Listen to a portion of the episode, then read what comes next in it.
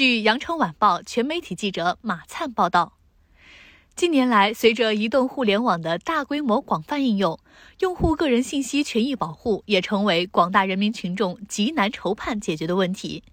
十二月十四号，中国消费者协会发布了五十款 APP 账号注销及自动化推荐退订测评报告。测评结果显示，在是否可以顺利注销 APP 账号方面，五十款 APP 中有二十款 APP 存在不同程度问题，占总排查比例的百分之四十。其中，网络约车类、餐饮外卖类在两项测评内容上存在问题的 APP 数量较多。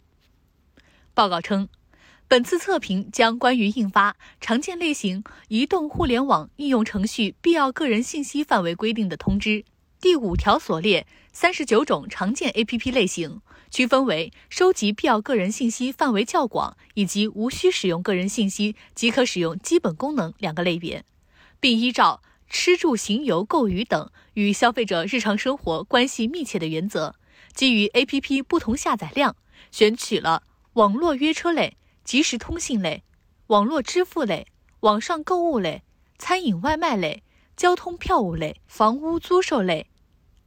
用车服务类、网络直播类、在线影音类共十类，每类五款，共五十款 APP 作为测评对象。测评内容为是否可以顺利注销 APP 账号及退订自动化推荐两项内容。测评结果显示，在是否可以顺利注销 APP 账号方面，五十款 APP 中有二十款 APP 存在不同程度问题，占总排查比例的百分之四十。存在的主要问题为：一是未注明注销条件，涉及的 APP 为万顺轿车；二是注销条件设置不合理，涉及的 APP 为滴答出行、百合网、易支付、淘宝、快乐购、饿了么、麦当劳、枫叶租车和一九零五电影网；三是注销流程设置不合理，涉及的 APP 为 So、TT 语音、南方航空和腾讯视频；四是。经人工审核方可注销，但人工审核存在无人受理、承诺时限过长或者承诺时限不明的情况。涉及的 APP 为爱抢购、合适外卖、南方航空、芒果和抱抱直播。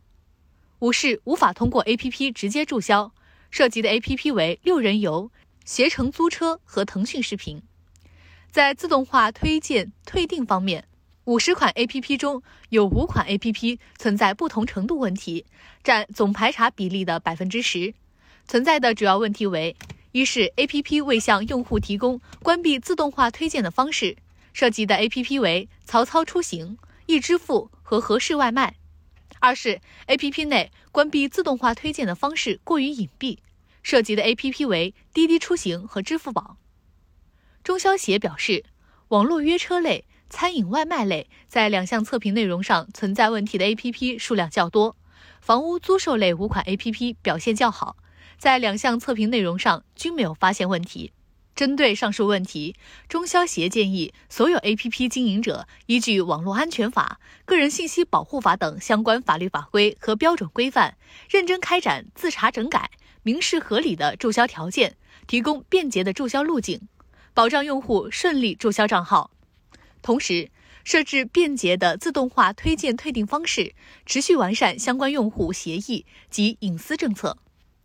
同时，中消协也提醒消费者，在接受个人信息条款或者向经营者提供个人信息后，还应随时关注经营者个人信息条款是否进行修改，经营者是否有保障个人信息安全的能力，经营者是否存在非法处理个人信息行为等。当消费者不同意经营者继续处理其个人信息时，要积极行使撤回同意权利，要求经营者停止处理或及时删除其个人信息。